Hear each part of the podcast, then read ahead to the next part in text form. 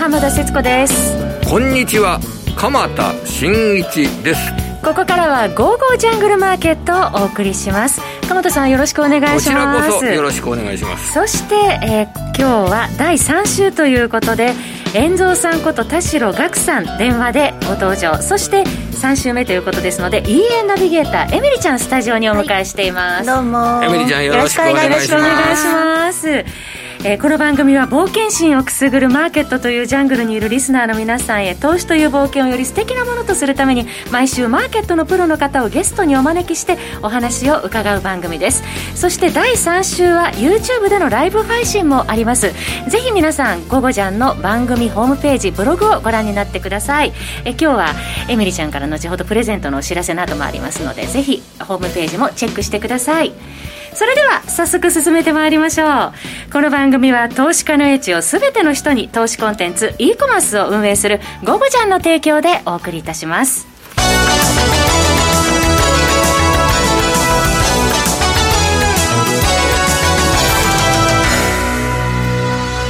それではここからは、遠蔵さんこと田代岳さんにお電話をつないでですね、お話を伺っていきたいと思います。遠蔵さん、こんにちは。こんにちは。よろしくお願いします。よろしくお願いします。はい。遠藤さん、えー、まずですね、えー、株式市場の波乱、特に日本の株式市場がですね、先週の火曜日から、まあ、かなり、えー、日によっては大きく下げるというような、そういう展開になっているんですけれども、えー、この日本株の動きについて、まずはあお考えの方をいただけますでしょうか。はい、えっ、ー、と今日はまあとりあえず楽器ショックをなんとか乗り切って あの良かったなと思うんですけど、まああのー、アメリカが先週の12日の CPI にが強かったことを受けて、えー、がぜんとティーパーリングあのー FRB の出口戦略に向かうんではないかという思惑が出て、まあ、そのことが米国株を押し下げましたよね。で、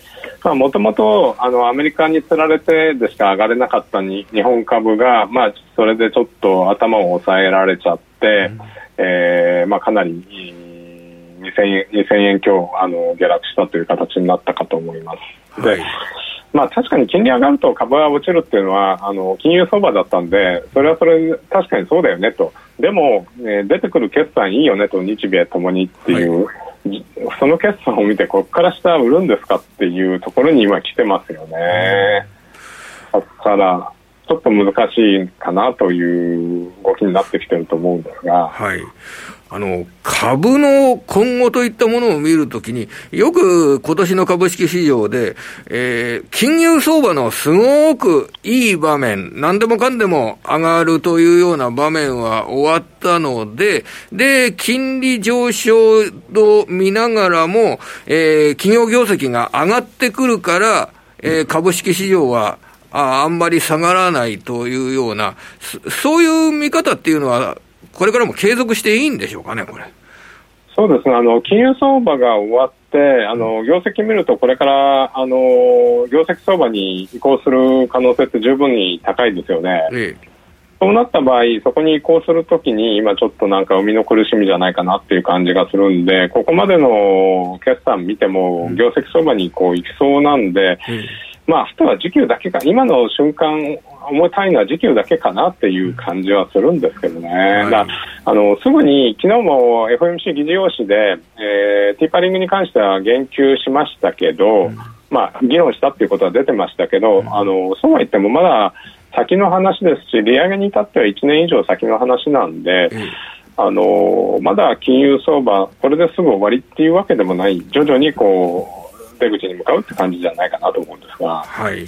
で、アメリカの株の水準見れば、あの、ニューヨークダウは高値つけてから、まあ、取引時間中に3万5千ドルっていうような高値をつけてから、えー、やや休んでるんですけど、そんなに下げたっていうほど下げてないようにも見えるんですけれども、この水準見ると、まだ上げの途中という捉え方でいいんでしょうかね、これ。まあ、ちょっとあの金利上がったことによって、成長株とかナスダックとかは弱いかなみたいな感じはするんですけど、あの全体的に見ると、まだ上昇トレンドかなっていう感じはしますよね。はいはいはい。うん、だから、まだいいんじゃないかな、どっかで、あの本当にあの業績が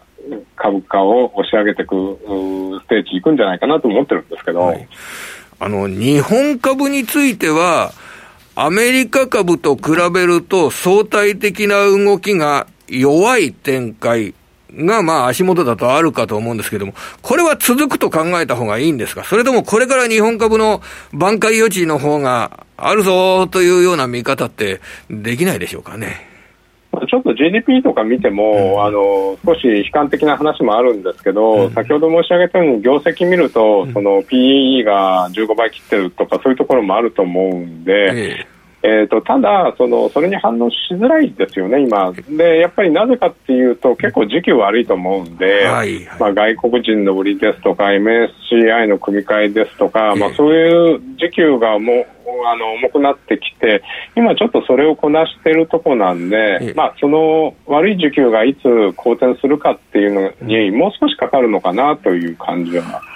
で見てます、はい、今の遠藤さんの指摘にあった、あの、先週のですね、MSCI の組み替え、これ日本時間の先週の水曜日のね、朝、あのーはい、行われたものですけど、うん、あれは本当にね、日本株で29銘柄除外、で、はい、新規採用ゼロ。で、はい、僕調べてみたんですよ。あれ、えー、そしたら、あのー、時価総額で40、4500億ドル以下の日本株なんですよね、うん、あれ、29銘柄が。それであ、アメリカ株で新規採用された銘柄で、えー、一番時価総額のちっちゃいものが46億ドルなんですよ。だから、結局、時価総額のちっちゃくなったっていうか、時価総額の伸びのちっちゃな伸びが伸びてない日本株を外したっていう、まさにそんな感じだと、株式市場の要因によって日本株が外されたっていうのが、すごく浮き彫りになった感じがするんですけどね、いかがですかね、これね。なんかそんな感じですよね。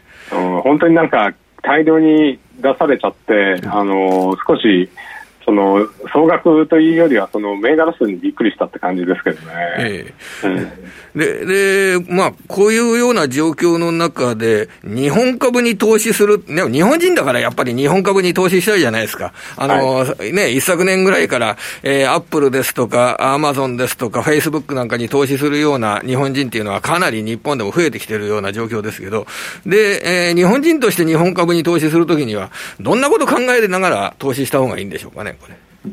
うん、まあ、あの、やっぱりね、その成長株みたいなのを見ると、あの世界でプラットフォーマーはってアメリカですよねみたいな感じになっちゃうんですけど、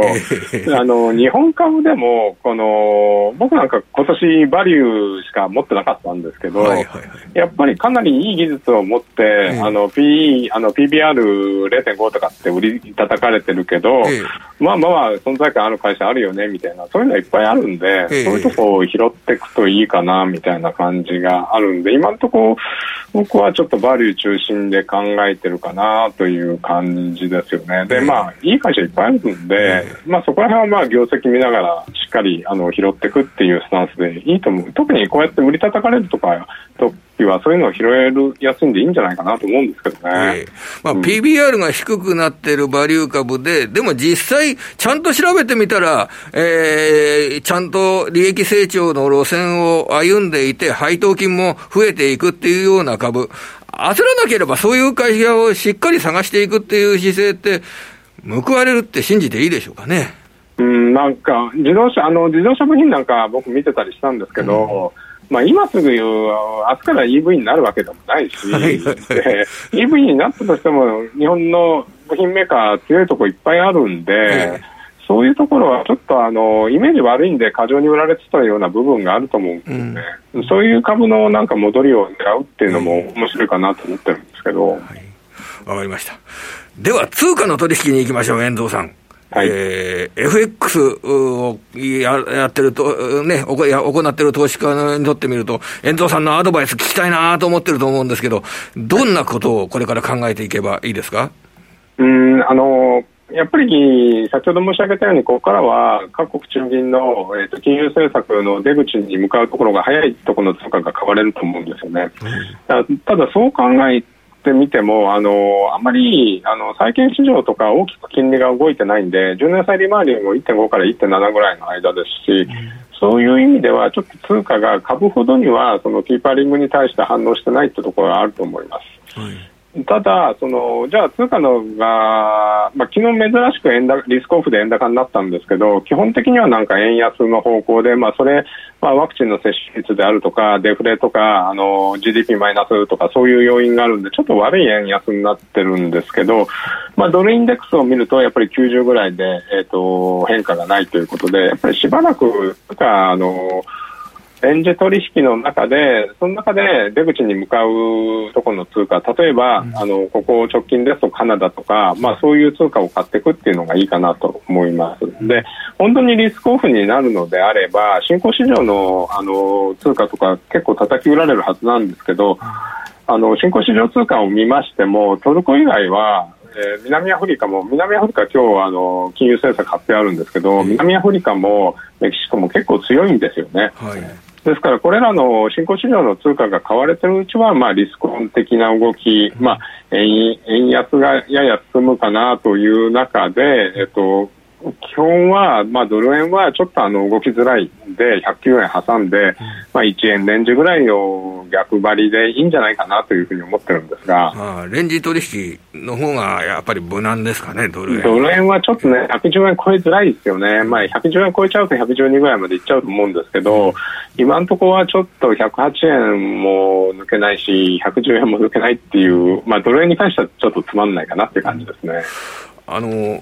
そう、先ほど、あの、遠藤さんの指摘されたところってすごく重要だと思うんですけど、あの、リスクオフの時って、新興国の通貨、金利だ、金利が高いっていうことで魅力になるような通貨ってかなり売られるじゃないですか。でも、今、ね、昨日あたりから今日にかけてのビットコインの急落でリスクオフ取引が広がるっていうような、そういうような指摘があってとしても、特に新興国通貨は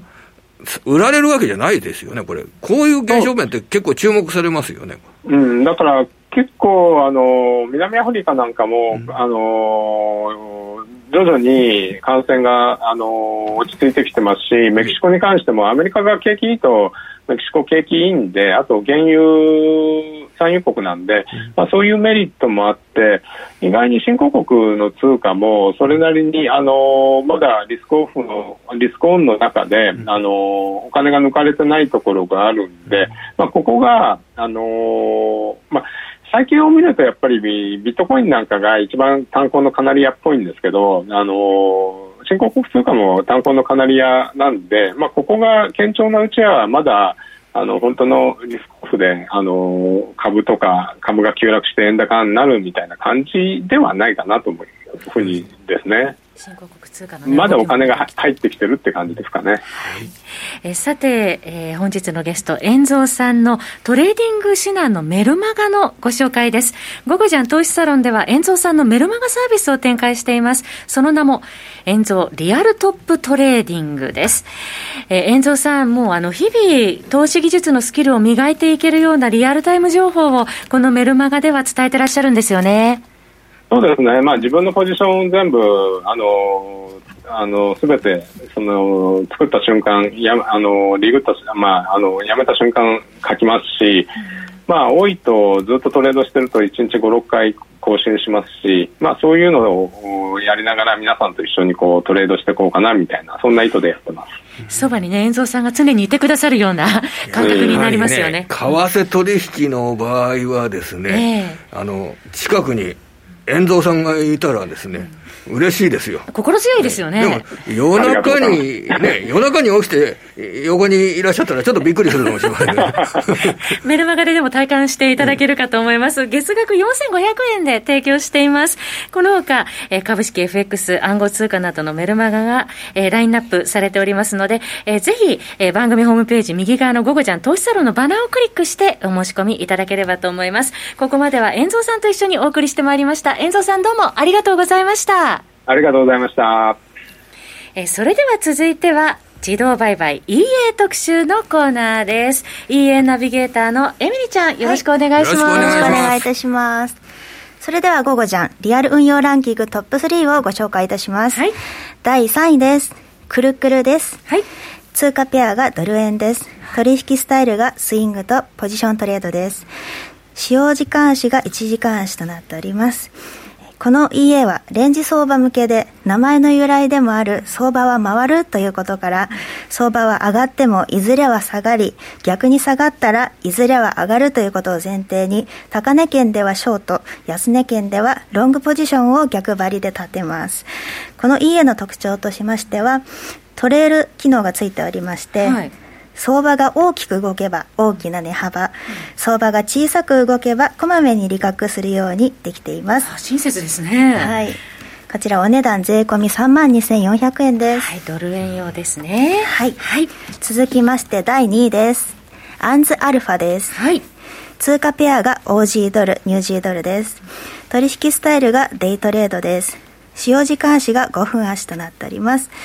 比較的少なめの資金でも運用可能でシンプルなトレードでこちらもレンジを堅実に拾って長期長期運用でも利,、えっと、利益を利益を積み上げていける設計になっております、えー、大きな価格変動が起きるとストップクローズロジックが発動いたします、はい、こちらお値段税込み2万1000円です。取引スタイルがデートレードということですよね。はい、はい、名前ですね。アンドっていうんですね。ねそうですね。これあの女性の方が作ってらっしゃるみたいそうなんですね、はい、あの前回もねご紹介いただきましたよねそういえばねそうそうなんですよ、人気ですね。不動の人気ですよね。はい。続きまして、はい、第1位です、はい、春夏秋日です。はい通貨ペアが OG ドル、カナダドルです。カナダドル、先ほど、遠蔵さんからもテーパリングに、ね、向かっているっていうね、はい、いち早く。ありましたね。はい。えー、取引スタイルがスキャルピング、デイトレード、ポジショントレードです。使用時間足が5分足です。ボラティリティの小さい OG カナダに絞ったレンジ相場向きのリピート系家です。これもレンジ相場向きですね。トレンド相場よりレンジ相場。はい。えー、トレード回数が12年間で約8000回、1日平均2.6回程度です。月平均790ピップスの利益が出ており、ドローダウンが小さく、資産曲線が直線的に右肩上がりになっております。こちらお値段税込み1万6000円です。はい。そうあの先ほどもあのお話しいただきましたけれども、うん、今回紹介した 3, 3つの商品が、うんはい、あのよくご紹介させていただいてるんですけれどもこのコーナーでもね。はい、えー、そうですね、えー、その理由としましては、うん、あのゴゴジャン公式フォワードテストのほかに、開発者さんやご利用者様のリアル講座のフォワードテストが多多数集まってきておりまして、それを見たお客様がさらに購入して、ね、ご利用者様が増えているという状態だそうです。ワードテストがゴゴちゃんさんのサイトで公開されているという、そうですね。はい。実際にあの使ってらっしゃる方の声だったり、うん、あの実績が出ているので、あのそれを見てお客様がどんどん増えているという形になっております。どんなものかっていうのを詳しく開示してくれているということなんですね、より使いやすさが分かりやすくなっているということで。はい、はいそして、えー、そしてゴゴジャンよりプレゼントのお知らせです。はい、プレゼント。どんなプレゼントでしょう？はい、えー、今回はですね、はい、えー、ゴーゴジャングルマーケット視聴者様限定のプレゼントとなっております。限定のプレゼントはい。すごいじゃないですか。はい、先ほど、あの、浜田さんからもご案内がございましたが、あの、本日のゲスト、遠蔵さんの投資サロン、リアルトップトレーディングを1か月分を3名様にプレゼントいたします。えー、1か月分を？はい。まあ、1か月嬉しい。だから試せるわけですねこれ、プレゼントとして、えそうなんです。あの、遠藤さんのメルマガ私も拝読しているんですけれども、はい、あの今入ったあの今クローズしたっていうのをこうリアルタイムで更新してくださるので、こうあの勉強中の方にも一緒にこうあトトレードエントリーしてみようかなとか、あクローズしようかなっていうタイミングが分かりやすいですね。そうですね、分かるので、その先ほどの夜中のお話もありましたけど 結構あの遠藤さん遅くまで起きてらっしゃったり。起きてらっしゃるんですよ。この島力夫さんなどもねこの FX の本当に実績を持たれてる方はですね、はい、やっぱりあの朝朝方になってから寝るっていうケース。やっぱり5時半ぐらいからえー、ねあのオセアニア時間に仮眠を取るっていうような方が結構多いように思うんですけれどもね。ね、夜は活躍されてますよね。ですね、えー、本当あの夜中のその指標だったりもあると思うのであの3時4時だったりあのそういうのもリアルタイムにメールが届いたりするのでなんかそその時間帯にトレードされてる方には、ちょっといいんじゃないかなと思って、夜中、ちょっとあの一人だと不安じゃないですか、トレードするの、ね、はい、これどうなんだろうとかね、ね思考する上で、まあ、あの売ったり買ったりというようなことになるわけですよね、通貨の。それでどういう理由で、ここではあの、この通貨のポジションを取るのか、そしてどういう理由で今、あここを外すのかっていうことをですね、そね。それを、あの、遠藤さんの技術っていうのを体感するっていうような意味合いなんかで、いい経験になるんじゃないでしょうかね。そうですね、そのリズム感っていうのも、うんあの大体分かってくると思うので。フルのスキルが体感できるっていうことですよね、はい、そうです。はい、はい、えっ、ー、と「ゴーゴージャングルマーケット」の番組番組ブログ最新記事にある応募フォームからご案内しておりますので、えー、ラジオラジオ日経ゴゴジャンで検索していただければと思います。はい。応募締め切りは5月25日火曜日までです。どうぞ皆様お急ぎください、えー、お待ちしております。はい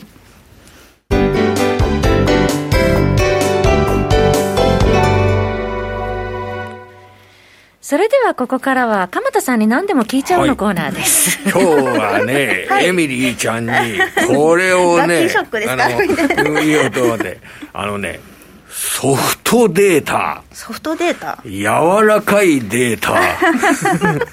これをね、ちょっとね、いこうかと思ってるんですけどね。はい、あのね、これは、えー、例えばね、ハードデータっていうのが当たります、あります。硬、はい、いデータ。これはね、はい、えっ、ー、と、アメリカの小売売上高ですとかね、はい、あの、4月の売上高がこうなりました。えー、デパートがこのぐらい売れましたとか、うんうん、それが、要はハードデータと呼ばれてます。はい、でこ、ソフトデータというのは、えー、企業で働いてる人ですとか、アナリストの方ですとか、そういった方々に、いいですか？今、それとも悪いですか？ということを、アンケート調査をする。うん、景気はいいですか？荷動きはいいですか？えー受注はどうですか？っていうことをアンケート調査をする。はい。それで、えー、いいですよ。